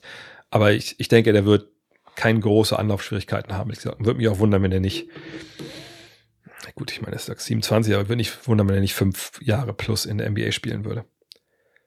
Robert Adler fragt, wie siehst du die kommende Saison für Moritz Wagner? Starter, Backup, wird er Minuten sehen? Na gut, warum sollten sie ihm denn 8 Millionen im Jahr geben für die nächsten beiden Jahre, wenn sie ihn nicht ähm, spielen lassen würden? Ich gucke auch hier mal nach, ob schon die, das Depth Chart schon aktualisiert wurde äh, bei, bei ESPN. Aber wie gesagt, vergangenes Jahr, ich habe letztens schon, glaube ich, darüber gesprochen, als wir mal über den, darüber, also über den Deal da gesprochen haben, ähm, hatte er ein bisschen das Problem am Ende, dass die halt sehr, sehr viel ausprobiert haben auf der großen Position. Ne? Wie gesagt, Wendell Carter war da, Guga Bitazze war da, Moritz war da, Schuma Okeke, äh, dann natürlich noch Bol Bol und da hat man schon gemerkt, ah, okay, ne, da mal hat der gespielt, mal hat der gespielt und am Ende hat man sich, glaube ich, einfach gerade auch Bitazze angeguckt, der dann relativ viel Spielzeit bekommen hat. Und ähm, wenn man jetzt mal reinguckt ins Depth-Chart von Orlando, dann sieht man natürlich, dass ja auf den großen Positionen, ich meine, Bankero und Wendell Carter Jr., denke mal, die sind gesetzt als Starter, und dahinter wird es dann schon interessant. Ist dann Joe Ingles der einzige wirkliche Neuzugang als Veteran? Ist das dann als er als Power Forward eingeplant oder eher als, als Small Forward, vielleicht hinter Franz Wagner? Ähm, dann wäre wahrscheinlich Moritz der, Backup auf der 4. Ähm, man könnte dann mit Bitatz vielleicht zusammenspielen. Äh, oder ist Moritz die Nummer 3 auf Power Forward, Nummer 3 auf Center? Hängt ein bisschen davon, an, davon ab, wie sie halt spielen wollen. Aber nochmal, bei ihm ist halt das Wichtige, er muss seinen Dreier halt gut treffen. So, ne? Also wenn es geht, irgendwie auf 36 Prozent das Ganze bringen, dann kann er mit seiner Energie, auch mit der, ich, ich, ich denke mal, ich wiederhole mich da, aber ich will mich, wiederhole mich ja sowieso. Also ich habe schon oft noch erzählt. Der hat die Energie, der kann dribbeln, ne, der, der, der gibt dir Vollgas, der kann auch aus dem Dribbling mal rauspassen. der wird auf jeden Fall nächstes Jahr spielen. Allerdings nicht als Starter, das denke ich nicht, ne, weil Bankero und Wendell Carter da gesetzt sind. Ähm, aber er wird Backup sein. Vielleicht startet er auch mal ein paar Spiele, das kann durchaus sein, ne, je nachdem, ob jemand verletzt oder nicht. Aber er wird ein Rotationsspieler sein dort. Ähm, ich denke, das, das trifft es eigentlich am besten. Uli Hebel fragt, ich kenne die Limits von Typen wie Andre Drummond, aber mal doof gefragt, wäre es für Center seiner Bauart nicht möglich, zumindest näher an Shaquille O'Neal zu kommen? Was genau bräuchten sie dazu? Siehst du das nochmal kommen oder ist diese Art Center nicht mehr zeitgemäß? Also ich denke, du meinst so quasi generell in der Entwicklung Center, dass Center mehr, mehr Richtung äh, Shaq gehen ähm, und nicht jetzt Andre Drummond an sich, weil der ist ja schon relativ alt. Ähm, aber das ist vielleicht ein, gutes, ein guter Startpunkt, um zu erklären, warum es nicht so leicht ist, Shaq zu sein. Weil Shaq hat, glaube ich, eine hat einen Nachteil im Sinne von, wenn wir jetzt sagen würden, hey, ähm, gibt es nochmal einen Hakim Olajuwon? Wahrscheinlich viele sagen, boah, Olajuwon, diese Post-Moves, diese Beweglichkeit, diese Fußarbeit, oh, ne, das, das, das, das kommt nur einmal, das kommt nie wieder. Bei Shaq sagen alle, ja, ey, super, der Körper, boom, hat da die Dinge reingenagelt, geiler Typ. Mal gucken, wann der nächste kommt, der wirklich ne, die Power so hat. Und die Diskrepanz dazwischen ist ja, Olajuwon sagen wir, oh, hm, gesagt, die, die Länge, diese Fußarbeit, hat Fußball gespielt, das ist ja das gleiche jedes Mal, hat Fußball gespielt, oh, diese Fußarbeit hat er davon, der Mann war Torwart. Naja, äh, jedenfalls, bei Hakim denken wir, ey, das musst du dir aneignen, das ist super schwer, Post-Spiel ist auch tot, ne, keiner bringt es einem mehr bei. Früher hat man noch Pete Newell mit seinem Big Man Camps, gibt es jetzt schon lange nicht mehr, seit er gestorben ist. Bei Shaq sagen wir, nein, da muss nur einer mal kommen mit dem Körper und dann einem richtigen Mindset, dann läuft das schon. Das ist aber falsch. Das verkauft Shaq und das, was er konnte, die Beweglichkeit, die er hatte, unter Wert. Ich weiß nicht, ob es daran liegt, dass einfach alle nur noch die, ähm, die Dunks so vor Augen haben oder dass viele einfach nicht wirklich so die ersten Jahre parat haben. Aber wenn ihr mal bei, bei Shaq schaut, äh, die Mixtapes von ihm, die es gibt, noch aus LSU oder sogar aus Highschool-Tagen, wenn man da die Augen zusammenkneipt, denkt man, das ist Sean Kemp. Ne? Schnell, Athletik. Krank, was er da gemacht hat. Ich war ja 1990, 91 da in Mississippi, das heißt, ich war ja in der SEC, ne, also Southeastern Conference, wo ja auch Louisiana State University, wo die auch gespielt haben. Ich habe dann im lokalen Fernsehen, habe ich stellenweise Spiele von Shaq sehen können. Und ich wusste natürlich nicht, wer das ist, aber als ich das dann gesehen habe, ich so, mal, wer ist der Typ? Die haben den getrippelt, gequadrupelt und er hat trotzdem das Ding reingedankt, so. Also unfassbare Urgewalt. Ähm, und wie gesagt, aber eine, eine Urgewalt, die auch höchst koordiniert war. Ich meine, diese ganzen Tanznummern mit den Jabberwockies oder so, oder dass er da irgendwelche Breakdance-Nummern macht, das habe ich von Andrew Drum noch nicht gesehen. Also, das ist wirklich hochgradig koordinierter Typ. Hat natürlich keinen Wurf, ne? Hat er auch damals als Kind, ich glaube, dann mal, waren es beide Handgelenke oder das rechte Handgelenk. Ich glaube, es beide, glaube ich, gebrochen und deswegen ging er da auch viel verloren, denke ich mal, so ein Ballgefühl. Hatte auch wahnsinnige Hände gehabt. Aber was bei ihm, fand ich, einfach immer noch so ein krasses Alleinstellungsmerkmal war, einfach dieses Mindset zu sagen, wenn ich den Ball kriege im Low Post, zerstöre ich, wer immer hinter mir steht. Und da muss ich sagen, fällt mir ehrlich gesagt heutzutage keiner mehr ein, der so denkt. Äh, nicht nur, weil natürlich Spiel im Low Post relativ, das heißt relativ, ist mehr oder weniger tot, wird, wird also zumindest nicht mehr so betrieben, wie Scheck das gemacht hat.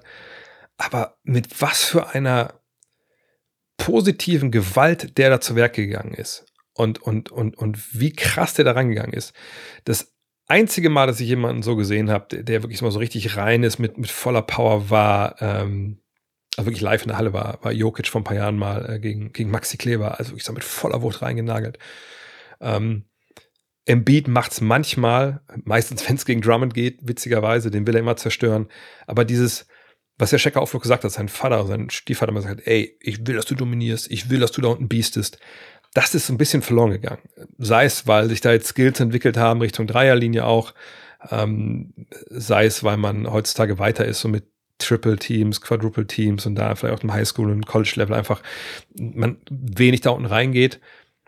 Aber vor allem würde ich sagen, dass daran liegt, dass halt Shaq eben von seiner Körperzusammensetzung und seiner Koordination einfach ziemlich einzigartig war. Äh, aber wenn mal jemand kommen würde, ist die gleiche Diskussion, wie würde Shaq eigentlich heute funktionieren? Shaq würde heute fucking zerstören. Also noch kranker als damals. Weil damals gab es zumindest noch eine ganze Reihe an Seven-Footern, die ungefähr im gleichen, in der gleichen Gewichtsklasse gespielt haben. Also außer in der Zeit, wo er Fat Check war in LA, da war keiner in seiner Gewichtsklasse, außer vielleicht Oliver Miller. Ähm, und der war, glaube ich, schon lange aus der Liga draußen. Ähm, wenn der heute kommen würde, ich meine, so Draymond Green in allen Ehren, aber sorry, keine Chance gegen Shaq. Ne? Wenn wir die Youngsters angucken, jetzt so Wemby oder Chat oder, oder Bowl, wir die gesprochen haben, um Gottes Willen, um Gottes Willen, da, da, hätte man die Sanitäter direkt schon an die, an die Grundlinie stellen können. Also von daher, ich bin ja jemand, der auch als B-Jugendcenter aufgewachsen ist, damals mit 1,93, dann bin ich ja noch ein bisschen gewachsen. Ähm, ich habe ein Herz für Leute, die da unten einfach die geile Fußarbeit haben, die Drop-Steps nehmen und auch so ein bisschen ne, Leute aus dem Korb, aus, aus dem Weg zum Korb bewegen können. Von daher, ich würde mich wahnsinnig freuen, wenn es jemand geben würde wie Shaq wieder.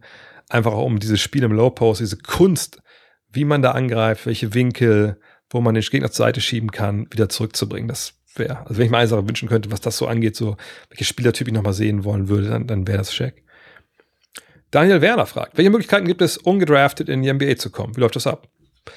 Ähm, das jetzt kommen drei Fragen, die sind so ein bisschen, äh, gehen alle in ungefähr die gleiche Richtung. Ich beantworte die alle relativ schnell.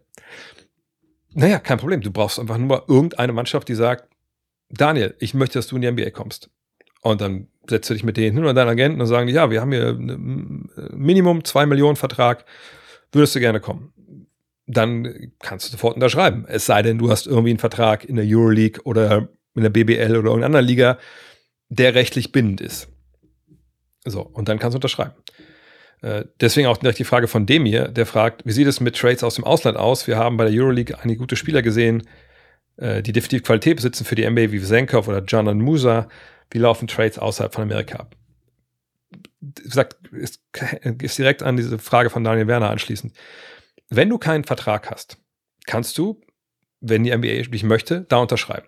Das gleiche gilt übrigens auch, wenn du aus dem College kommst oder so, und du wirst nicht gedraftet, dann bist du Free Agent, dann bist du ein freier Mann. Und wenn die NBA sagt, ey, wir würden dich gerne nehmen, dann, ja, dann redet man über das Geld und dann können die dann unter Vertrag nehmen. Also das ist wirklich eigentlich ganz, ganz einfach. Ähm, aber Trades von der Euroleague so gibt es nicht. Was es gibt, ist, wenn Spieler, zum Beispiel für Senkov, wenn der jetzt einen Vertrag gehabt hätte, noch einen Olympiakos, ich weiß gar nicht, wie der Vertragsstatus war, aber ich glaube, er war Free Agent jetzt. Und du hast einen laufenden Vertrag. Dann, und das ist ein guter Spieler, ne, dann sch schreiben oft die Euroleague-Teams da, oder lassen das rein verhandeln in die Verträge, dass es ein Buyout gibt, also eine Ablösesumme. Im Sinne von, ja, wenn Sascha Vesenkov in die NBA möchte in der Zeit, kann er das machen, kostet aber sich 5 Millionen Dollar dann muss irgendwer diese Ablösesumme bezahlen. Das ist ein bisschen schwierig, weil ne, die NBA darf das nicht, die Teams dürfen das nicht, die dürfen nur einen bestimmten Satz, ich glaube, es waren 300.000 so bezahlen. Dann der Rest zahlt dann oft dann der Agent zum Beispiel, streckt das vor der Spieler hat genug gespart oder nimmt einen Kredit auf und dann geht er darüber, dann kriegt er das Geld ja wieder oder kriegt er sein Gehalt, dann kann er es ja wieder zurückzahlen. Ähm, von daher, es gibt es auch, es gibt Buyouts, aber es gibt keine Trades natürlich. Also es gibt nicht irgendwie, ähm, Canan Musa kommt jetzt zurück zu den Nets, da war er ja schon mal und dafür schicken die, wer ist denn noch da, Cam Johnson in die Euroleague. Das geht natürlich nicht. Trades gibt es nur innerhalb der NBA. Äh, und außerhalb im Sinne von, wie es in der Euroleague abgeht, naja gut, da kann man natürlich immer Sachen verhandeln, aber dadurch, dass es da diese, diese richtigen Trades eigentlich nicht gibt, äh, sind das ja eher dann so Transfers im Sinne von, hey, du kriegst den Spieler für Ablösesumme. Aber auch da gibt es ja Möglichkeit, dass man Spieler mit reinpackt und so, aber das ist natürlich mit dem europäischen Arbeitsrecht und so ein bisschen was anderes. Ich glaube, da müssen alle zustimmen oder so, das ist wirklich nicht so leicht. Anthony Hadou fragt, wie gut war eigentlich Ron Harper vor seinen Verletzungen? Hatte das selbst auch nie auf dem Schirm, kannte ihn nur von den Bulls und wurde, glaube ich, noch nie thematisiert. Ich glaube sogar, wir haben schon mal über, über, über Ron Harper gesprochen. Also was ich empfehlen kann, ist mal reinzugeben, immer bei solchen Geschichten, wenn man irgendeinen Spieler ähm, äh, näher kennenlernen möchte, Ron Harper bei YouTube, da ist mittlerweile so viel. Ich glaube, jeder Spieler, der irgendwie immer was drauf hatte, ist da im Endeffekt verewigt. Und wenn wir gucken, Ron Harper auf äh, BKRef, dann sehen wir relativ schnell ne, von 1987 bis 1990. Danach war leider dann die Messe erstmal gelesen. 20 Punkte, 5 Rebounds, 5 Assists. Kein großer Werfer, aber das waren damals die allerwenigsten. Und 2,3 Steals und 1,0 Blocks. Für einen Spieler, der natürlich am Ende des Tages nur 1,98 groß war. Und das lässt schon ein bisschen darauf schließen, dass das natürlich ein unfassbarer Athlet war. Also krasser Springer, super durchtrainiert. Wenn man den sieht, denkt man, er hätte eigentlich einen modernen Körper, der hätte vielleicht gar nicht in die Zeit wirklich reingehört. Ähm, Und, und war auch so. Hat dann in Cleveland äh, angefangen und dann leider, wie gesagt, diese Verletzung. Dann ging es zu den Clippers und da war natürlich, da hat er auch noch Punkte aufgelegt, aber da war dann, gesagt, die Message schon weitgehend gelesen. Ähm, und dann hat er am Ende seiner Karriere ja diese, diesen zweiten Weg gefunden, eben in der Triangle Offense. Erst in Chicago und dann auch bei den Lakers.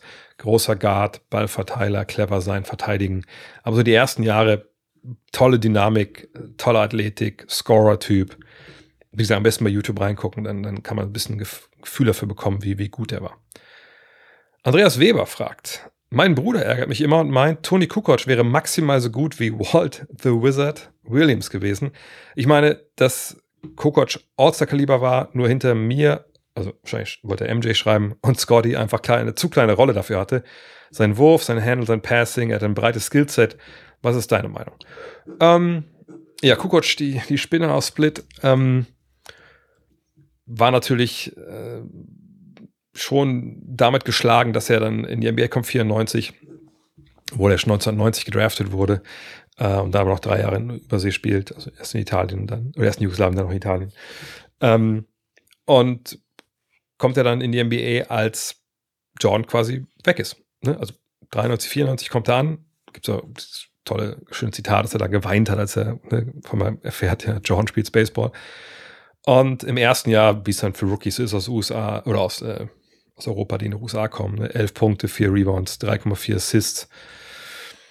Ja, ist es okay. Ne? Und im zweiten Jahr dann, äh, und im ersten Jahr hat er auch nur 8 Spiele gestartet, im zweiten Jahr dann von den, fünf, von den 81 Spielen 55 gestartet. Und da, wenn man dann sieht, da ist eigentlich schon ganz geil. 16 Punkte, ne? 5 Rebounds, 5 Assists, schießt aus dem Feld, 5, also im Zweierbereich 55,3 Prozent richtig gut. Dreier 31,3 Prozent. Also da ist er unterdurchschnittlich, aber es waren auch noch die Zeiten, bevor wirklich der Dreier wirklich da war. Und ich glaube, wenn man das so sieht, dann denkt man, hm, okay, also der NBM, ja, also der hätte es wohl auch abgeben. Hätte es auch vielleicht jetzt abgehen können im Jahr drauf. Wenn man sich mal die Splits anschaut, also die Monatsstatistiken, dann sieht man auch, dass er November noch so ein bisschen Probleme hatte, ne? 14, 4 und 4. Dann im Dezember ist er schon bei 18, 6 und 5 eigentlich. Dann 18, 6 und 5 im, im Januar. Im Februar äh, 17, 6 und 5. Und dann im März, April ist er bei 13, 5 und 5 und dann quasi 14, 5 und 5. Warum dieser Dip am Ende? Naja, am Ende kommt äh, MJ zurück. Also sprich, er hat gar nicht so diese, diese Zeit, obwohl er sagt, hinkommt, als MJ nicht da ist, um wirklich äh, so dann seinen, ja, um sich so zu etablieren als auch erste oder zweite Option. Also ist er eigentlich immer die dritte Option bei den Bulls. Und erst als dann ne, das, der Last Dance durch ist, also 98, 99, dann im Lockout-Jahr, da macht er zum Beispiel 19, 7 und 5. Also einfach wahnsinnig gute Zahlen. Da ist er aber auch schon 30 und danach geht es dann los. Ne? Trade nach Philly, ähm, ja, drauf, Trade nach Atlanta und dann am Ende noch Milwaukee und, und da ist die Messe gelesen. Also er ist schon jemand, äh, wenn es jetzt rein um Statistiken geht, wie die ähm, Karriere gelaufen ist, wo man sagen muss, der hatte schon das Pech, dass er da mit MJ und Pippen spielt und einfach die dritte Option ist. So. Aber wenn man sich schon anguckt, was Tony Kukoc konnte, und wir müssen euch nochmal sagen, das haben vielleicht auch gar nicht alle so parat, ne? Tony Kukoc ist zwei Meter acht groß. Ähm, das Ballhandling, das Passing, generell auch das Scoren, wie smooth das alles war. Auch vorher natürlich in, in Split, das er da gespielt hat zum Beispiel. Wenn der in einem anderen Team gelandet wäre und vielleicht auch in, zu einer anderen Zeit, die 90er waren ja für Europäer noch so ein bisschen schwieriger, hundertprozentig hätte der ein ganz anderes ja, Hors da aufgelegt, so in Sachen, in Sachen Skills. Ich war auch 96 Best Six Man, ähm, aber der hätte auch All-Star werden können auch, auch mehrfacher Orzer werden können. Nur, wie gesagt, wer hat denn für den gestimmt? Ähm, auch jetzt von den Coaches, wenn du Pippen und, und Jordan schon äh, dabei hast, so, ne, dann war natürlich für, für Kukoc da wenig, wenig übrig. Von daher, äh, er war schon um einiges besser als Walt Williams. Ich sage nicht, dass wenn Walt Williams bei Jugoplastica gespielt hätte, ähm, dass er keine europäische Legende geworden wäre, mit Sicherheit auch. Ne, er war schon sehr gut und besser als äh, das vielleicht viele heute noch auf dem Schirm haben. Aber da trennt die beiden schon noch einiges. Also Kukoc ist leider Gottes, wie gesagt, in keine so richtig tolle Situation gekommen. Das ist ein bisschen schade. Aber auf jeden Fall wahnsinnig toller Typ. Letzte Frage für heute von 0 geteilt durch 102. Keine Ahnung, was das bedeutet. Wenn dein Dank mit 50 geschafft ist, sehen wir dann auch ein komplettes 49 and 1 Mixtape von dir. Ähm, also ich hoffe nicht. Wenn es sowas geben wird, dann sicherlich nicht unironisch. Ähm, aber nee, eigentlich habe hab ich solche Pläne eigentlich nicht, sondern äh, ich acker jetzt da weiter. Ich habe heute, heute oder gestern? Gestern habe ich, glaube ich, gesehen. Heute habe ich zurückgeschrieben dem Nils, also nochmal schöne Grüße an der Stelle. Ähm, einer von euch, ein Hörer, der beziehungsweise bei dem Fitnessloft arbeitet, ist jetzt dieses, über den Urban Sports Club gehe ich ja da nach Braunschweig auf Pumpen, weil hier in Wolfsburg gibt es momentan kein Fitnesszentrum, was da äh, mit dabei ist bei, bei Urban Sports Club. Und als ich letzte Woche da war, diese Woche war es ja sogar, Montag oder Dienstag, äh, hat er Nils mich angesprochen und meinte so, hey, ich, ich höre den Podcast und ey, hallo. Und ich so, auch oh, krass, cool. Und dann, der war auf einer Schulung wieder in Braunschweig und da meinte er so, ja, ey, kann ich dir irgendwie auch helfen? Ne? Er wäre ja auch selber auch Basketballer bei den Dresden Titans. Schöne Grüße auch an die Stelle auch, äh, an der Stelle nach Dresden. Ähm, dann meinte ich, ja, also wenn du so ein bisschen Plyometrics-mäßig mir was aufschreiben könntest, das wäre so der nächste Step für mich, nachdem ich so ein gewisses Grund, meine Grundfitness wieder, wieder erlangt habe nach langer Zeit. Und dann meinte er, ja, ja, das hat er mir jetzt geschickt. Und dann musste ich erst ein bisschen schlucken, als diesen Zirkel als heute Morgen immer so äh, nochmal klar vergegenwärtigt habe, was das bedeutet, was ich alles machen muss. Aber mal gucken. Also heute wird's schwer. Am Wochenende ist ja auch mega heiß, aber ich denke, jetzt spätestens am Montag werde ich dann mal rangehen, weil das Coole ist ja bei den Geschichten, das kann ich ja alles auch zu Hause machen, mehr oder weniger. Und wir fahren ja dann am 17. in Urlaub von daher kann ich dann auch dann in, in Frankreich ein bisschen Plyometrics machen. Da freue ich mich schon drauf. Mal gucken, was das noch Richtung Dank mit 50 bringt. Aber ja, auf jeden Fall werde ich natürlich mit Video das begleiten. Ich werde mal gucken, vielleicht gehe ich heute noch mal raus, gucke, ob ich ein, zwei Versuche starte, ob es vielleicht auch jetzt schon funktioniert. Aber sie sagt, selbst wenn ich mit einer Hand es irgendwie hinbekomme, den Ball da reinzuwürgen, dann muss mehr gehen. Also bis November nehme ich mir dann schon vor, dass da ein bisschen mehr geht. Vielleicht lasse ich auch mal abstimmen, was dann so der nächstes, nächstes Ziel wäre nach dem einhändigen Dank mit beiden Händen oder dass ich da von beiden Beinen abspringen. Mal gucken. Irgendwas fällt uns da schon ein. Aber Mixtape, glaube ich, glaube ich nicht. Dafür waren meine Handles auch zu äh, gewöhnlich, sagen wir es mal so. Ich habe nie für die Show gedribbelt, nur für den Erfolg. In diesem Sinne, vielen, vielen Dank fürs, fürs Zuhören heute mal wieder. Ähm, Hinweis nochmal, wenn ihr noch was zu lesen braucht für euren Urlaub vielleicht, ne? Die Blink-Ausgabe ist bei uns im, im Shop natürlich auf gutnextmac.de. Wir haben auch noch das 2000er Special für euch. Und ich habe jetzt auch, fiel mir auch noch mal ein, wir haben ja noch das, die Supporter-Shirts ne, von den Ballern, die da den Korb aufstellen. Das gibt's alles bei uns im, im Store. Ich, ich habe sogar noch hier, könnt ihr mir gerne mal schreiben, ob ihr Bock darauf habt. Ich habe noch von den Supporter-Shirts, ich habe immer viele, viele mehr bestellt, als ich eigentlich brauche. Also auch nicht so viel, aber viel, falls auch was verloren geht, damit auch jeder sein Shirt bekommt. Und äh, da es die Live-Show eventuell erst nächstes Jahr im Mai gibt und bis dahin habe ich auch wieder neue Shirts, wollte ich die jetzt auch zum Verkauf stellen. Ähm, wenn ihr da Bock drauf habt, schreibt mir gerne mal an drake.next.de ähm, oder in die Kommentare unten rein. Dann kann ich da auf jeden Fall, äh, vielleicht haue ich die auch noch vor, vor Beginn des Urlaubs da in den, in den Shop, dann könnt ihr die auch käuflich erwerben. In diesem Sinne, euch ein brutales Wochenende, also brutal gut, es wird brutal heiß, das habe ich schon gesehen. Hoffe, dass ihr alle auch safe seid und trinkt genug.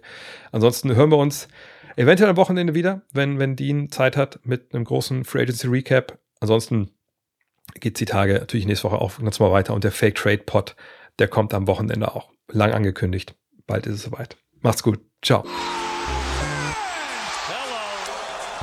Look at this. That is amazing. Thomas Wade with a steal. The emotions of Dirk Nowitzki. What he's always dreamed of. Hoping to have another chance after the bitter loss in 2006.